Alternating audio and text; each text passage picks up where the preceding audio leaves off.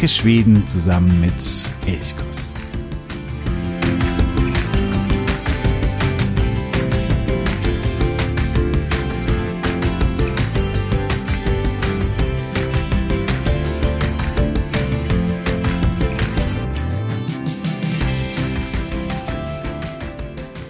Hey San und herzlich willkommen zu einer weiteren Episode von Elchkuss, dem Podcast für Schweden.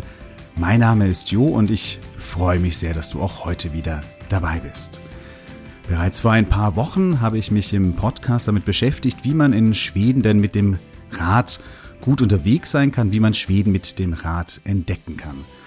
Und ich freue mich, heute einen Gast hier zu haben, die in diesem Punkt wirklich ja eine Expertin ist. Das kann man, glaube ich, so sagen. Und das, obwohl sie eigentlich, eigentlich als Wanderin berühmt wurde, Katrin Heckmann. Oder vielen vielleicht besser bekannt als Fräulein draußen. Schön, dass du da bist, Katrin. Danke hey. für die Einladung. Hi. hey. Bevor, bevor wir ausführlich zum Radfahren in Schweden kommen, kommen wir erstmal zu dir. Du bist, so könnte man es ja sagen, professionell draußen aktiv. Hm, kannst du uns vielleicht erklären, was du da genau machst äh, und wie es dazu kam? Ähm, ja, also Fräulein draußen ist der Name von meinem Blog, den ich vor äh, ja mittlerweile neun Jahren gegründet habe. Und darin geht's um, ja, es ist ein Reiseblog, aber mit ganz starkem Outdoor-Fokus. Also es geht viel um Wandern, dann ist das ist so das, wo ich herkomme, mittlerweile aber auch viel, ja, eben Radfahren, Trailrunning und einfach grundsätzlich ja ums draußen sein, deswegen auch Fräulein draußen.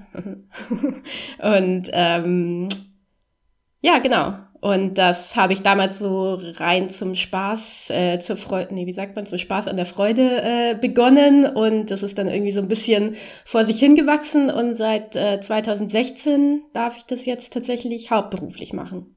Das heißt, du wirst gebucht von Tourismusverbänden beispielsweise, die dich dann einladen zu einer bestimmten Reise und du berichtest dann darüber. Oder wie kann man sich das vorstellen?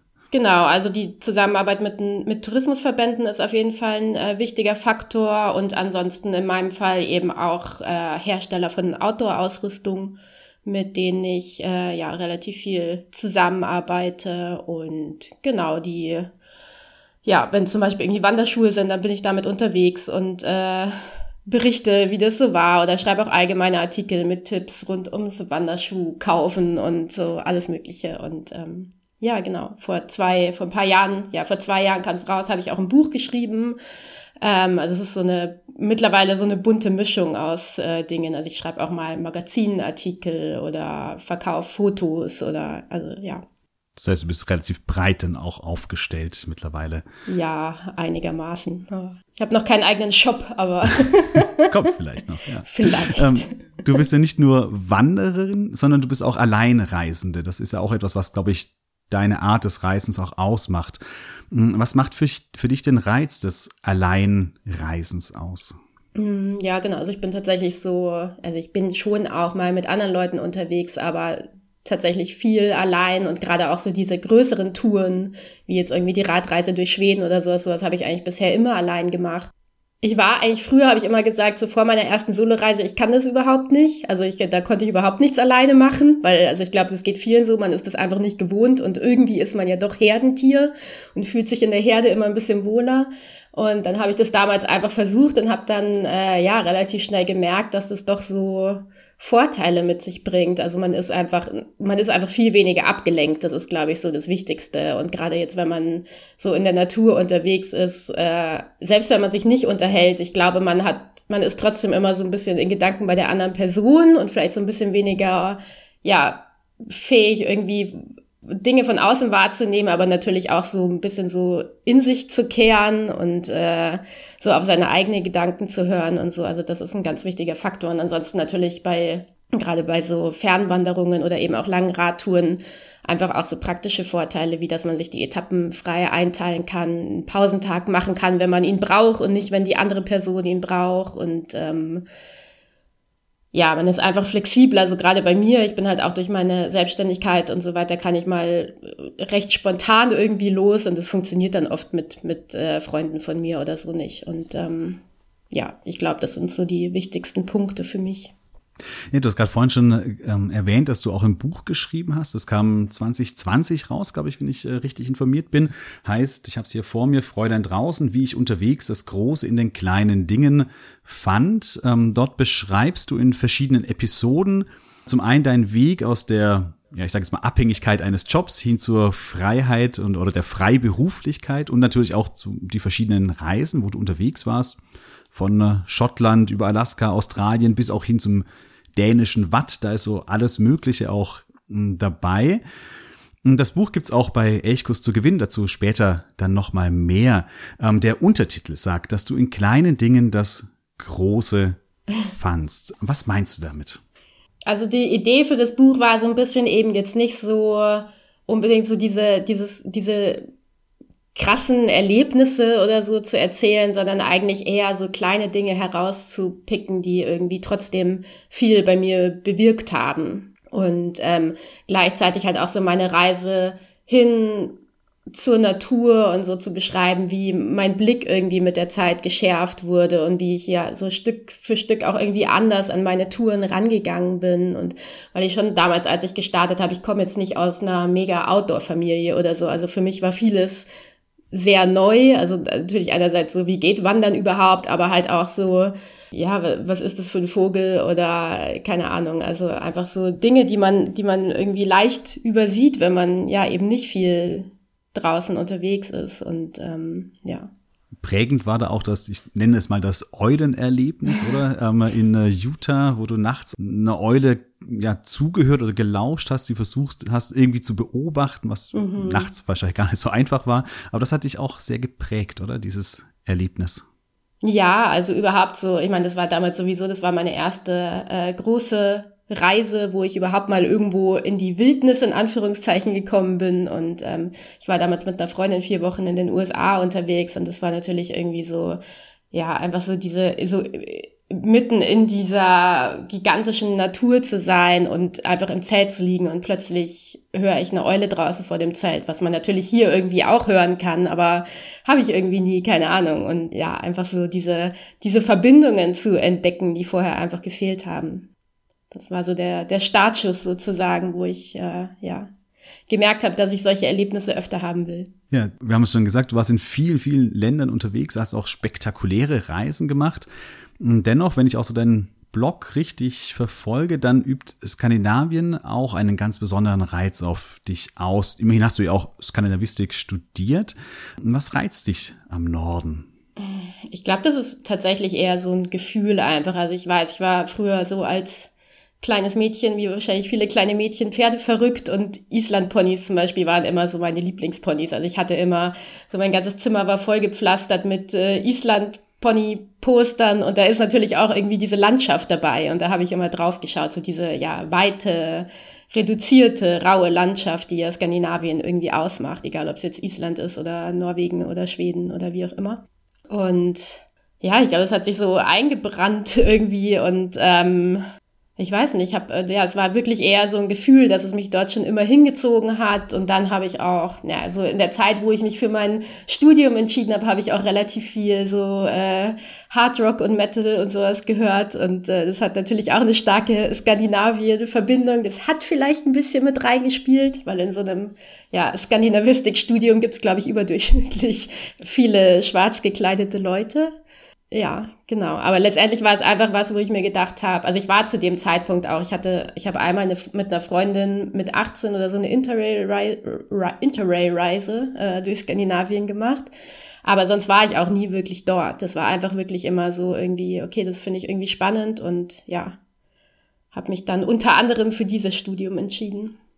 Gut, kommen wir jetzt dann äh, zu Schweden. Du warst äh, 2020 mitten im Corona-Sommer, das war der erste Corona-Sommer. Da warst du mit dem Fahrrad mehrere Wochen in äh, Schweden unterwegs, auch wieder als Alleinereisende. Ähm, du hast öfter wild gezeltet oder sehr oft wild gezeltet. Ähm, da hatte ich die Pandemie wahrscheinlich gar nicht so sehr tangiert, oder? Also es war, also ich das war meine erste Radreise und ich wusste, also ich hatte schon so ein paar Monate vorher geplant, dass ich eben in diesem Sommer mir so zwei, äh, drei Monate frei halten möchte, um mit dem Rad länger unterwegs zu sein.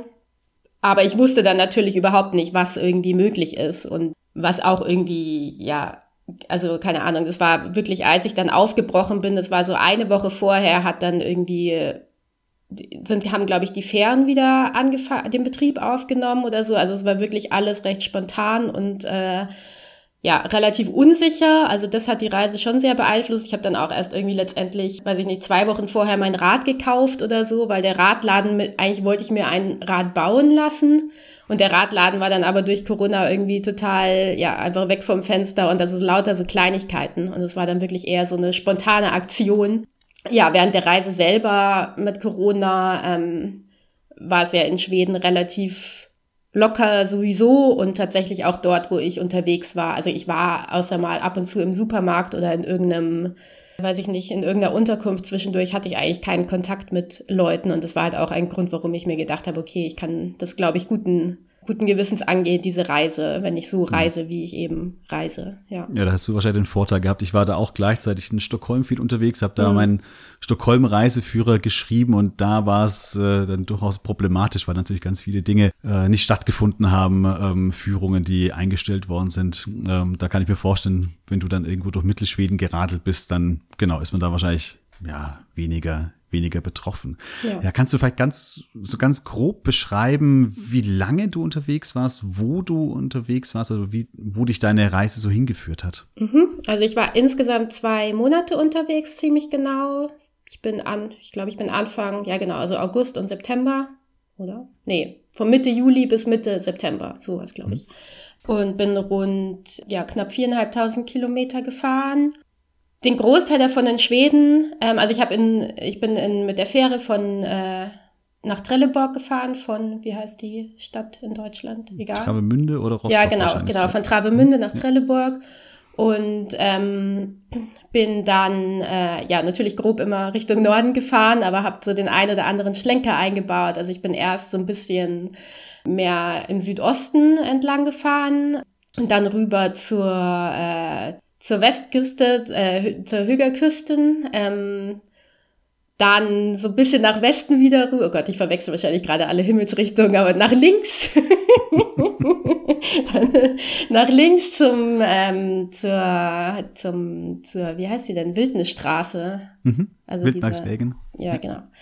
Ähm, und dann eigentlich immer so weiter Richtung Norden bis nach Kiruna und dann rüber nach Norwegen und dann noch auf die Lofoten und Westerolen. Und von dort bin ich wieder nach Hause.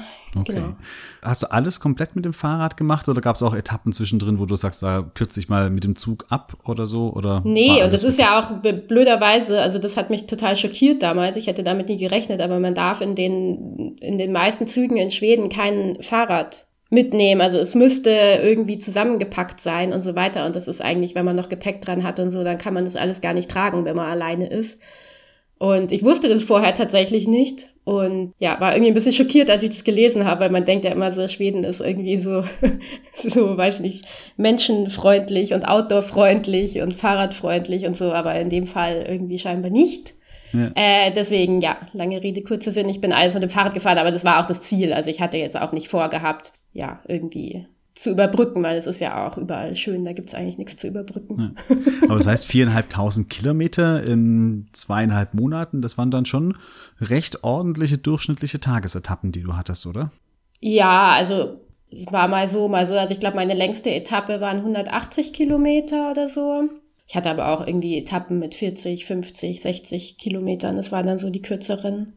Aber ja, ich hatte schon irgendwie Lust auch viel Rad zu fahren und nicht nur so ein bisschen. Und ich habe es halt versucht, aber schon so ein bisschen, ja, eigentlich nach Gefühl zu machen. Ähm, also manchmal, ja, habe ich dann eben wirklich lange Etappen gemacht, so von morgens bis abends nur auf dem Rad. Und manchmal, wenn es dann irgendwo schön war, dann habe ich halt irgendwie schon mittags angehalten und habe mein Zelt aufgebaut und mir da irgendwie in der Sonne noch einen schönen Tag gemacht. Also es hing halt auch immer vom Wetter ab und aber das ist halt irgendwie das Coole am Radfahren in Schweden, dass man eigentlich, also wenn man das Zelt dabei hat, kann man eigentlich machen, was man will und äh, das hat echt viel Spaß gemacht, ja.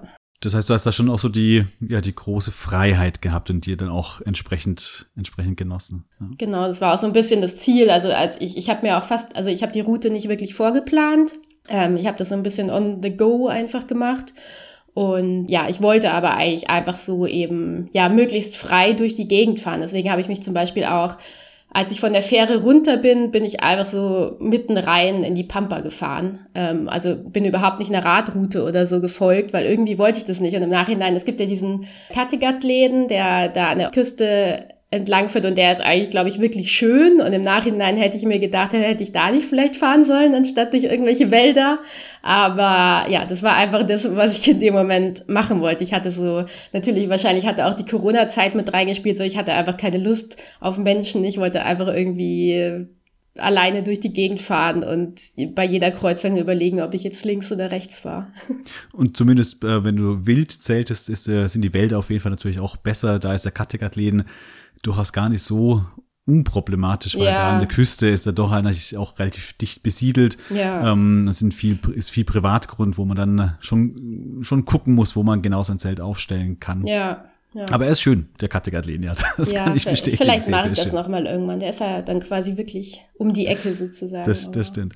ähm, gab es irgendwelche mh, hm, Highlights oder irgendwelche Etappen oder Orte, wo du sagst, das waren, die sind dir einfach auch jetzt noch immer noch sehr, sehr nachdrücklich oder eindrücklich in Erinnerung? Mm, also grundsätzlich für mich so das Schönste war wirklich, glaube ich, so durch diese, ja, einfach so diese weiten Wälder im Norden zu fahren, was, glaube ich, viele Leute auch als langweilig empfinden, aber ich bin da, glaube ich, einfach so ein bisschen der Typ für. Also ich habe mich da keine Sekunde gelangweilt, auch wenn man wirklich oft den ganzen Tag nichts anderes sieht als Wald.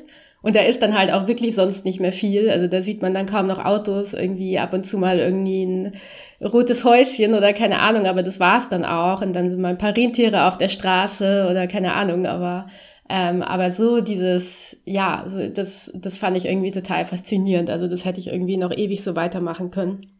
Ansonsten, was so Orte angeht, ähm, also ja, wie gesagt, ich habe eigentlich nicht wirklich was vorgeplant, aber ich wollte schon lange mal zum äh, Skyliskogen Nationalpark und da bin ich rübergefahren und habe dann da auch, also zwischendurch habe ich auch mal mein Rad abgestellt und bin mal, einen Tag wandern gegangen oder so, das war ganz cool. Und ja, da habe ich eben auch eine Wanderung gemacht und das war echt, ja, schon cool. Ähm, den Wildmarkswägen fand ich auch cool. Ich glaube, da hatte ich auch das Glück, dass, dass durch Corona relativ wenig Verkehr war, weil ich glaube, sonst sind da recht viele Wohnmobile und so unterwegs.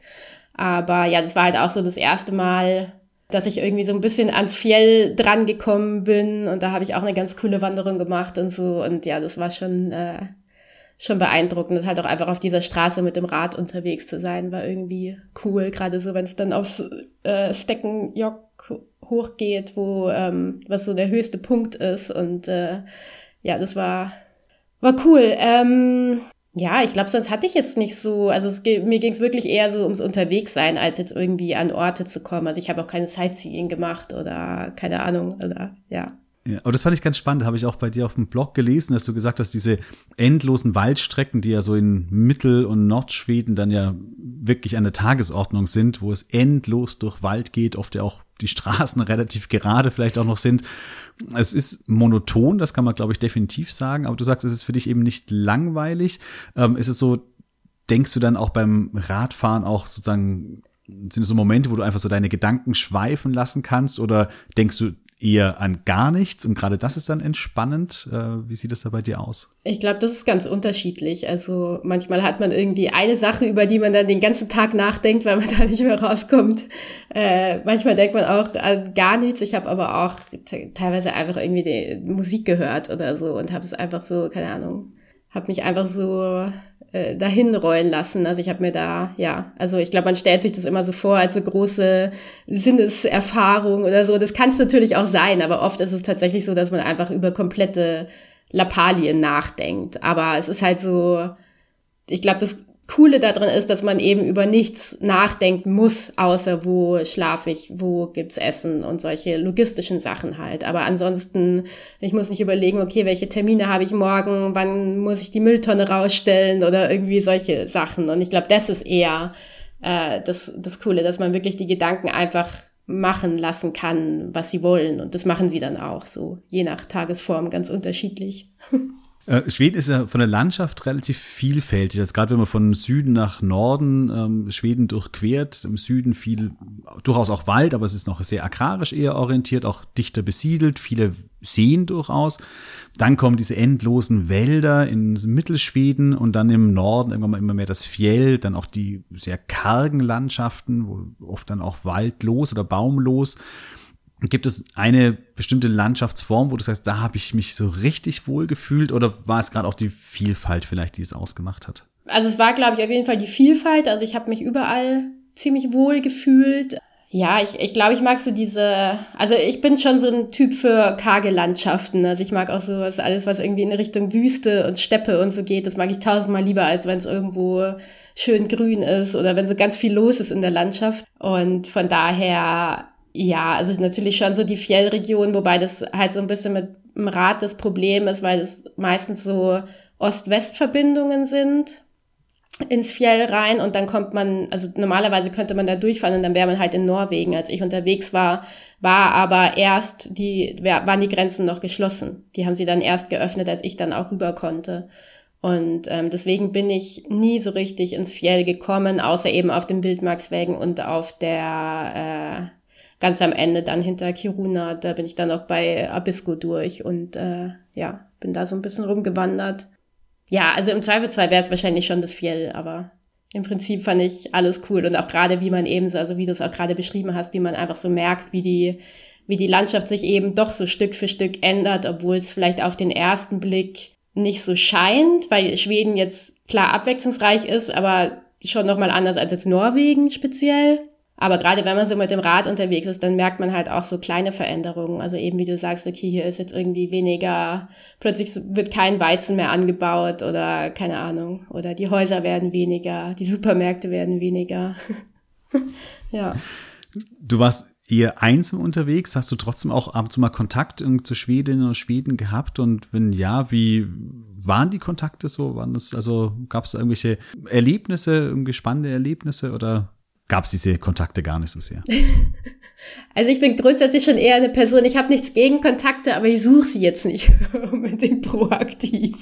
Ähm, aber klar, also gerade wenn ich irgendwie mal auf dem Campingplatz war oder ähm, irgendwie in der Unterkunft oder so, dann kommt man natürlich schon auch mal mit Leuten ins Gespräch. Und äh, ja, aber also was das angeht, finde ich, äh, mag ich Skandinavier einfach total gerne, weil die so schon irgendwie offen und freundlich sind immer aber einen nicht so in dieses Gespräch zwingen. Und ähm, das finde ich irgendwie total angenehm. Also man kann mal irgendwie ein bisschen sich unterhalten und das ist dann auch oft nicht nur so dahingeplänkel, sondern auch mal ganz coole Unterhaltungen irgendwie über was auch immer für ein Thema. Aber ähm, ja, man kommt dann da auch wieder raus sozusagen. und ähm, ja, aber es gab jetzt keine irgendwie prägenden, prägenden Begegnungen oder so. Mhm. Ja. Ansonsten habe ich ein paar Radreisende getroffen, aber da waren natürlich auch nicht so viele unterwegs wie vielleicht sonst. Hm. Das hast du schon gesagt, du warst manchmal auf dem Campingplatz, manchmal wild gezeltet. Hast du das immer ganz spontan entschieden, so wie es dir jetzt gerade getaugt hat, dass du sagst, okay, jetzt stelle ich hier mein Zelt auf oder heute habe ich mal wieder Lust auf den Campingplatz und vielleicht eine Dusche äh, oder so? Oder wie, oder hast du dann einen bestimmten Rhythmus vielleicht auch? Mm, also ich glaube, ich habe so grundsätzlich schon in meinem Kopf immer so ein paar Tage im Voraus geplant, aber habe jetzt nicht dann irgendwie Unterkünfte festgelegt oder so. Also das habe ich tatsächlich oft dann irgendwie am Morgen gemacht, am Morgen desselben Tages oder vielleicht am Tag vorher, dass ich geschaut habe, okay, es eben wäre mal wieder Zeit für eine Dusche oder äh, das auch also abhängig vom Wetter. Wenn jetzt irgendwie nur Regen den ganzen Tag angesagt war, dann habe ich mir eher eine Unterkunft genommen, als wenn es irgendwie schön wäre. Ansonsten weiter, ich glaube, ich habe einmal fünf, fünf Etappen im Voraus geplant. Das war, als ich eben zum Skuleskogen Nationalpark gefahren bin, weil ja, das war dann doch irgendwie August und Hauptsaison und ich hatte mir da so eine kleine Hütte auf dem Campingplatz gemietet und wollte eben auch nah am Nationalpark sein, weil ich dort wandern gehen wollte. Genau, das, das war eigentlich so das einzige Mal, wo ich irgendwie wirklich einen Plan hatte. Und ansonsten, ja, habe ich es eigentlich immer recht, recht spontan gemacht. Ne? Das heißt, du hast das Zelt auch mitten im Wald aufgestellt. Hm, das ist etwas ganz Spannendes, finde ich auch sehr, sehr sympathisch an deinem Buch, dass du hier nicht als die wie soll ich sagen, große Outdoor-Super-Expertin auftritt, die immer irgendeinen MacGyver-Trick hat, wo sie mit Taschenmesser und Draht dann alle Probleme löst, sondern du schreibst ja auch sehr ehrlich darüber, dass es manchmal durchaus auch Sorgen gibt oder auch vielleicht auch Ängste oder die erste Nacht äh, ist sehr ausführlich beschrieben, die du alleine wild zeltest, dass man dann auch Geräusche, die draußen so entstehen, die man dann natürlich irgendwie interpretiert und der Fantasie oder viel Spielraum äh, gegeben wird, was das alles sein könnte. Und gleichzeitig ist mein Zelt zwar irgendwo geschützt, aber natürlich weiß man auch, es ist nur so eine kleine Zeltplane. Hm, das beschreibst du eigentlich auch in Alaska. Das ist die Sorge vor irgendwelchen Bären, die vielleicht auch mal auf dem Weg stehen könnten. Das ist Könnte die, sein. Genau, die, das Risiko ist in Schweden wahrscheinlich nicht so groß, auch wenn es hier auch Bären gibt, aber die tauchen im Normalfall nicht auf. Aber gab es da auch manchmal so Momente des vielleicht auch Unwohlseins oder sagst du, nee, das war in Schweden wirklich definitiv nicht gegeben? Also grundsätzlich, was jetzt so diese irrationalen Ängste angeht, über die ich eben auch in dem Buch schreibe, so, wo man dann einfach irgendwie so Filme im Kopf fährt von irgendwelchen, da kommen dann so alle Horrorfilme, die man in den letzten zehn Jahren gesehen hat, zusammen plötzlich. Ähm, das, ja, diese erste Zeltnacht ist jetzt, ich glaube, neun Jahre her. Also da, das habe ich mittlerweile abgelegt, weil das ist wirklich, und das sage ich auch immer, ich kriege immer viele Zuschriften von Leuten, die halt gerne mal allein zelten würden, aber sich das nicht trauen. Und das ist halt wirklich einfach Gewöhnungssache. Also der Kopf muss sich einfach an dieses Alleinsein, an dieses Draußensein in der Nacht gewöhnen, weil wir halt ja, ja, weil wir das einfach so nicht wirklich gewohnt sind. Es ist immer irgendwo hell und immer ist irgendwo, sind irgendwo Leute und so weiter. Also damit hatte ich gar kein Problem und ich hatte jetzt auch so nie irgendwie Angst oder irgendwas. Das Einzige, was ich manchmal ein bisschen unangenehm fand, war, es gibt ja überall in Schweden diese so einfache Holzhütten, äh, irgendwie so Unterstände, gerade irgendwie an Seen, was dann halt, oder mit so einer Feuerstelle und so, wo dann halt auch einfach Einheimische oft hingehen zum Fischen, Heu, äh, Feuer machen und so weiter. Und da habe ich halt manchmal auch geschlafen. Und gerade so in den Sommermonaten kamen dann irgendwie teilweise um 10 Uhr nachts oder so plötzlich noch Leute, weil es halt dann noch hell war und dann äh, hört man halt plötzlich so die Stimmen und liegt aber schon im Zelt und weiß dann irgendwie gar nicht, wer ist es jetzt oder so. Also das war so, also da hatte ich jetzt auch keine, keine Angst oder so, aber das war halt so ein bisschen, ja, ich habe dann irgendwie auch irgendwann angefangen, so ein bisschen diese, diese Plätze zu meiden, weil mir das irgendwie so ein bisschen, ja, weil ich das irgendwie so ein bisschen komisch fand. Aber ich glaube, das, das ist so das, was dem so am nächsten kommt. Aber ich, ähm, ja, also grundsätzlich äh, sind ja Schweden nett und äh, ja, die Kriminalitätsraten sind äh, gering, jetzt mal abgesehen von irgendwelchen Brennpunkten und so weiter. Also. Ja. Ja. Genau, und auch die wilden Tiere sind es nicht unbedingt. Also gibt es natürlich, äh, es gibt Bären, es gibt auch Wölfe, war das auch manchmal irgendwie so ein, so ein Hintergedanke, dass da solche Tiere auch irgendwo unterwegs sein können? Oder sind dann doch die Kreuzottern oder die Stechmücken die schlimmeren Gegner?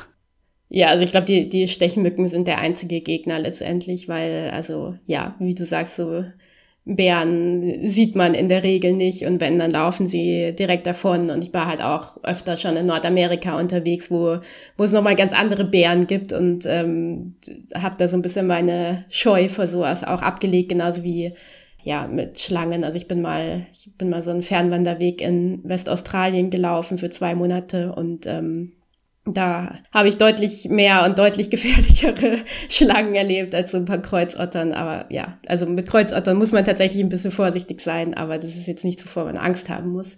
Äh, ansonsten tatsächlich Stechmücken, wobei die eigentlich, also ich hatte so ein paar Nächte, wo ich ins Zelt flüchten musste. Das war dann meistens in so eher äh, dunklen, sumpfigen Wäldern irgendwie, wo die sich ganz wohl fühlen, weil es halt auch windgeschützt ist und feucht ist und so weiter. Aber hatte ich auch relativ wenig. Das Schlimmste war eigentlich auf dem Wildmarkswägen hatte ich einen Tag, wo so diese riesigen Bremsen waren. Ich weiß gar nicht, ob die irgendeinen Namen haben. Wahrscheinlich so Pferdebremsen oder irgendwie so würde man sie wahrscheinlich bei uns nennen. Jedenfalls enorm, enorm riesige Bremsen, die auch richtig schnell waren und die haben mich halt einfach verfolgt. Also selbst bergab konnten die noch so schnell fliegen, wie ich gefahren bin. Und die haben mich zwar nie gestochen oder gebissen oder was auch immer die machen, aber die, die war da halt schon so ein bisschen, ja, das war schon stressig. Es war ein stressiger Tag. Ähm, ja, das war, glaube ich, so das Schlimmste, was mir in Sachen Tieren irgendwie passiert ist. Okay, das ist ja dann noch einigermaßen harmlos auf jeden Fall. Genau. Ja. Auch wenn sie natürlich in dem Moment wahrscheinlich einem schon auch so ein bisschen die, die Laune verderben können, kann ich mir vorstellen. Ja, vor allen Dingen war das so der, es war eben auch der Tag, wo ich so hoch auf Steckenjock gefahren bin und das sind halt dann doch irgendwie so, ich weiß gar nicht was, vielleicht 800 Höhen, äh, 800 Meter Unterschied oder so. Das heißt, da fährt man halt einfach die ganze Zeit bergauf und ist halt relativ langsam unterwegs und kann nur schwer flüchten und das kam so irgendwie damit zusammen. Ähm, kommen wir mal noch so ein bisschen zu so reisepraktischen ähm, Dingen. Zunächst mal zu den Radwegen an sich. Du hast zwar am Anfang gesagt, du bist nicht unbedingt immer auf den ausgeschilderten Radwegen gefahren oder nicht äh, nur teilweise.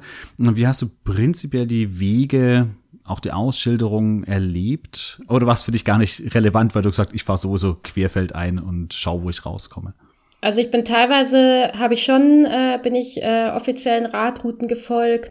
Es gibt ja zum Beispiel den, den Sverige-Läden, was eher so ein ähm, Radroutennetz ist. Dann bin ich an der Ostküste eine Zeit lang dem, wie heißt der, Sykkelsporet oder sowas gefolgt. Und ähm, ja, aber das sind letztendlich oft einfach Radrouten, die viel auf einfach auf kleinen Straßen oder so führen. Also das sind jetzt in den wenigsten Fällen irgendwie so richtige Radwege, wie man es jetzt vielleicht bei uns hätte. Ja, also die waren ausgeschildert und es war auch tatsächlich zwischendurch mal ganz cool, auf solchen Wegen irgendwie unterwegs zu sein, weil ähm, ja, weil man ein bisschen weniger nachdenken muss. Mhm. Und ich finde es auch durchaus auch angenehm. Es gibt auch viele so kleine Sträßchen, auf denen man auch ganz gut fahren kann und wo vielleicht ein bisschen Verkehr ist, aber es eigentlich okay ist. Ja. Muss immer nur aufpassen, manchmal, wenn man auf diese größeren, hier wenn es Bundesstraßen kommt, die dann oft mit so einem Zaun am Rand mhm. begrenzt sind, dass die dann, äh, ja, da, da viele LKWs vielleicht auch herumfahren und da könnte es manchmal ein bisschen schwierig werden. Aber da warst du wahrscheinlich, schätze ich mal, weniger unterwegs ja, also gerade im Süden, in, in Südschweden, äh, hat man total viele so kleine Nebensträßchen und so weiter und kann solche Straßen komplett meiden. Richtung Norden hin wird es dann dünner, also da bin ich dann auch öfter auf, ähm, ja, also teilweise auch auf so wirklichen Hauptverkehrsstraßen gefahren, aber dort hat man dann nicht mehr diese seitlich begrenzten Straßen. Und ähm, ich bin einmal in die Situation gekommen, dass ich irgendwie auf so einer Straße gelandet bin, weil ich beim ähm, Plane nicht aufgepasst habe. Und dann habe ich mir aber irgend so eine Alternativroute gesucht, die dann irgendwo durchs Dickicht ging. Und es war, ich weiß auch nicht, was letztendlich besser gewesen wäre, aber ich habe es geschafft, diese Straße zu vermeiden. Aber ja, da sollte, also ich glaube, theoretisch darf man darauf fahren, aber das ist schon äh, ja eher grenzwertig. Mhm. Okay, kommen wir noch zur Ausrüstung. Du, wenn du mit dem, oder alle, die mit dem Rad reisen, müssen ja auf Menge, aufs Packmaß vor allen Dingen auch achten. Das bedeutet aber auch reduzieren, reduzieren, reduzieren. Hm, nur um auf das Wichtigste einzugehen. Das ist nicht auf jedes kleine Gepäckstück, was du da mitnimmst oder nicht mitnimmst. Aber wenn man so an das Zelt, Schlafsack, Isomatte, vielleicht so diese absoluten Basics denkt, auf was greifst du da zurück oder mit was reist du da? Soll ich jetzt die Marken nennen? Wenn du magst, darfst du es gerne äh, machen, ja. Also grundsätzlich ist, sind das tatsächlich so Zelt, Isomatte, Schlafsack sind die Sachen, wo man mit am meisten Gewicht und Packmaß sparen kann. Und das sind tatsächlich auch die Sachen, die dann oft teurer sind, wenn sie dann wirklich leicht sind und trotzdem noch funktional. Gleichzeitig muss man natürlich irgendwie aufpassen, dass man, also gerade was so Schlafsack angeht, dass man den nicht zu leicht wählt, weil äh, ja, in Schweden kann das Wetter selbst im Sommer irgendwie schlecht sein und dann kommt natürlich auch noch die Erschöpfung hinzu und so weiter. Also ich hatte da schon einen Schlafsack, der so eine Komforttemperatur um die 0 Grad Grenze hatte. Ja, und selbiges bei der Isomatte. Also das vergessen Leute, glaube ich, oft, dass der Schlafsack nur ein Teil davon ist, aber die Kälte kommt eigentlich von unten. Also auch von unten. Und äh, dementsprechend sollte man auch eine Isomatte nehmen, die da einigermaßen gut isoliert. Ähm, ich habe tatsächlich eine äh, recht ausführliche Packliste auf meinem Blog zu der Tour. Vielleicht können wir die einfach dann irgendwo verlinken oder so. Da das, steht alles, das machen wir auf jeden Fall. Die verlinken wir in den Show Notes. Dabei ja. hatte. Aber ja, gerade bei diesen Sachen lohnt sich es eben tatsächlich auf Gewicht und Packmaß und so weiter zu achten. Und sonst muss man halt einfach überlegen, okay, was brauche ich wirklich? Wobei das natürlich auch in gewisser Weise individuell ist und auch einfach eine Erfahrungssache ist. Was man auf jeden Fall nicht braucht, ist mehr Klamotten als ein Set für tagsüber und ein Set für nachts. Okay, also da bist du wirklich minimalistisch dann in der Hinsicht. Ja, also ich hatte in dem, ja genau, also dadurch, dass ich auch Wanderungen geplant habe, hatte ich noch eine zusätzliche Leggings oder so dabei, aber ja, ansonsten, gerade wenn man auch zwischendurch irgendwie waschen kann, was ja in Schweden auch der Fall ist, dann ähm, braucht man da nicht mehr, ja. Gibt es etwas, was du bei deiner Schwedentour nicht eingepackt hast und was du dann schmerzlich vermisst hast? Ich habe keine so Crocs eingepackt, also so einfache Schlappen, weil ich mir dachte, ach, die brauche ich nicht. Und die habe ich mir dann aber gekauft vor Ort, so nach einer mhm. Woche oder so, weil das einfach doch cool ist, wenn man abends was hat, wo man schnell reinschlüpfen kann. Und ähm, ja, ansonsten, ja, ansonsten dadurch, dass ich schon einige auch Fernwanderungen vorher gemacht habe, wusste ich schon recht genau, was ich brauche. Und so richtig unterscheidet sich ja das Fahrradfahren davon nicht, außer dass man halt noch so Sachen braucht wie ein Reparaturset und so weiter. Ja. Ja. ja. Okay. Gut. Ähm, ja, es hat nicht jeder zweieinhalb oder drei Monate Zeit wie du ähm, zu sagen, okay, ich fahre mal durch ganz Schweden viereinhalbtausend Kilometer, auch wenn das natürlich sehr, sehr schön wäre. Mm, wenn du jetzt jemand, der vielleicht nur zwei oder vielleicht drei Wochen Zeit hat, ähm, welchen Bereich oder welchen, vielleicht auch einen bestimmten Radweg würdest du ihm oder ihr vielleicht ganz besonders ans Herz legen? Du sagst, da lohnt es sich wirklich herumzufahren, herumzuradeln. Also grundsätzlich dadurch, dass man halt in, in äh, schwedischen Zügen keine Fahrräder mitnehmen kann, ist man halt ein bisschen eingeschränkt. Ähm, weil man ja eigentlich gar nicht so richtig sagen kann, also außer man fliegt jetzt irgendwie hoch, aber ansonsten kann man überhaupt nicht so richtig sagen, okay, ich mache jetzt irgendwas im Norden oder so, weil man da gar nicht wirklich hinkommt oder nur ein bisschen komplizierter. Also gerade wenn man nur so wenig Zeit hat, würde ich, glaube ich, tatsächlich irgendwo in Südschweden bleiben und man kann da, glaube ich, so ein paar die bin ich jetzt nicht gefahren, aber ich glaube, man kann theoretisch eine ganz gute Rundtour basteln, eben mit dem Kattegat-Läden. Und dann gibt's eine andere Radroute, eine andere Radroute, deren Namen ich gerade nicht weiß, aber die quasi so einmal rund um äh, Skone führt. Mhm. Mit einem Südküstläden wäre das dann, glaube ich, noch, genau, der Kann dann sein, ja. an, am Südufer oder genau entlang fährt. Ja. Genau, und ja. ähm, ja, ansonsten kann ich aber tatsächlich auch einfach das empfehlen, was ich gemacht habe. Also einfach nach Schweden fahren und ähm, einfach irgendwo langfahren. und halt irgendwann, irgendwann muss man natürlich dann überlegen, okay, wie komme ich zurück? Aber ähm, ja, also das findet man dann, glaube ich, heraus. Aber ich finde das tatsächlich so, weil wo kann man das irgendwie machen? Also gerade so auf legalem Wege. Natürlich kann man theoretisch überall irgendwie sein Zelt aufschlagen, aber ich finde das auch manchmal ein bisschen komisch, weil man dann immer so dieses Gefühl hat, okay, eigentlich dürfte ich hier ja gar nicht zelten und was ist, wenn jemand kommt und so und ähm, in Schweden ist dieser Gedanke einfach nicht existent in den meisten Gebieten. Und ähm, also natürlich gibt's immer noch paar Regeln, an die man sich halten muss, aber ähm, ja, deswegen finde ich das eigentlich, also wenn man in Schweden fahren will, würde ich es eigentlich so machen. Okay, aber das ist doch ein, äh, ein schöner Tipp, einfach mal drauf losfahren. Das ist doch vielleicht auch wirklich, ja, vielleicht mal eine Idee, gar nicht so große Pläne ähm, sich oder Ziele sich zu stecken, sondern einfach, einfach ja. losfahren. Und gerade im Süden okay. gibt's ja auch viele, ja, oder relativ viele Campingplätze und so. Also da kann man wirklich irgendwie ganz spontan sein und auch hm. regelmäßig Supermärkte, wo man einkaufen kann und so, ja. Okay. Hast du äh, gerade aktuell neue, vielleicht auch Radfahrprojekte, vielleicht auch in Schweden? Ähm, steht da gerade was an? Nee. okay, Noch also nicht. eher wieder gerade Wanderprojekte, ähm, die aktuell ich hab sind? Noch, ich habe noch gar nicht, aktuell habe ich gar nicht so viele Projekte tatsächlich. Da muss ich mich jetzt mal irgendwie, ich war jetzt ja den Sommer oder bin grundsätzlich immer den Sommer über viel unterwegs und nutze dann so den, den Herbst, äh, frühen Winter, um quasi meine nächsten Projekte zu planen.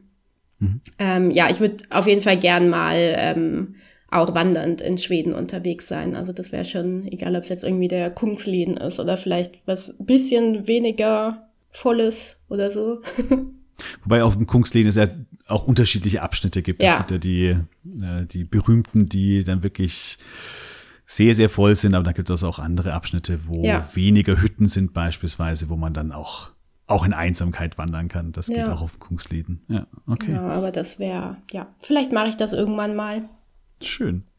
Ja, äh, ja, vielen Dank, Katrin, für die, für die Einblicke, die du uns heute gegeben hast und dass du dir auch die Zeit genommen hast, Mm, ich wünsche dir bei all den Projekten, die dann vielleicht dann im nächsten Sommer dann wieder kommen äh, oder die du in der nächsten Zeit vorhast, viel Erfolg, viele tolle Erfahrungen, bei denen du dann hoffentlich auch weiterhin die großen Dinge in den kleinen Dingen entdecken kannst, wie der Untertitel deines Buches eben ja auch heißt. Und damit sind wir wieder beim Buch, das Katrin Heckmann alias Fräulein draußen geschrieben hat. Du kannst dieses Buch oder zwei Exemplare gewinnen, die hat uns der Ulstein Verlag freundlicherweise zur Verfügung gestellt. Wie kannst du gewinnen? Da gehst du einfach auf die Seite elchkus.de. Dort gibt es einen Artikel zu den Adventsgewinnspielen. Wir haben ja gerade an jedem Adventssonntag ein Gewinnspiel. Klicke auf diesen Artikel und schreibe dann in die Kommentare, ob du auch mal gerne mit dem Rad durch Schweden reisen möchtest und wenn ja, wo? Oder wenn du schon mal mit dem Rad unterwegs warst, dann erzähle davon und schon bist du im Lostopf. Alle Unterstützerinnen und Unterstützer von Elchkus, die müssen wie immer nichts machen, die sind ganz automatisch mit dabei. Ja, ich wünsche da schon allen Teilnehmerinnen viel Glück. Alle Links zu, zum Gewinnspiel und natürlich auch zur Seite Fräulein draußen, zur Packliste, die werden alle in den Show Notes natürlich verlinkt. Ja, ich bedanke mich Jetzt nochmal ganz, ganz herzlich bei dir, Katrin. Ähm, das letzte Wort soll dir gehören. Ähm, hast du noch etwas, was du Schweden Urlaubern, Schweden Liebhabern irgendwie noch mitgeben möchtest? Ähm, geht Radfahren in Schweden. Okay, gut. Eine, ja, eine, eine Schlussempfehlung, der ich mich wirklich, wirklich nur anschließen kann. Das ist wirklich wunderschön. Ja, vielen, vielen Dank. Mycket, Katrin. Danke dir. Dir da draußen und dir, Katrin, eine wunderschöne Adventswoche. Ha det så bra. Vi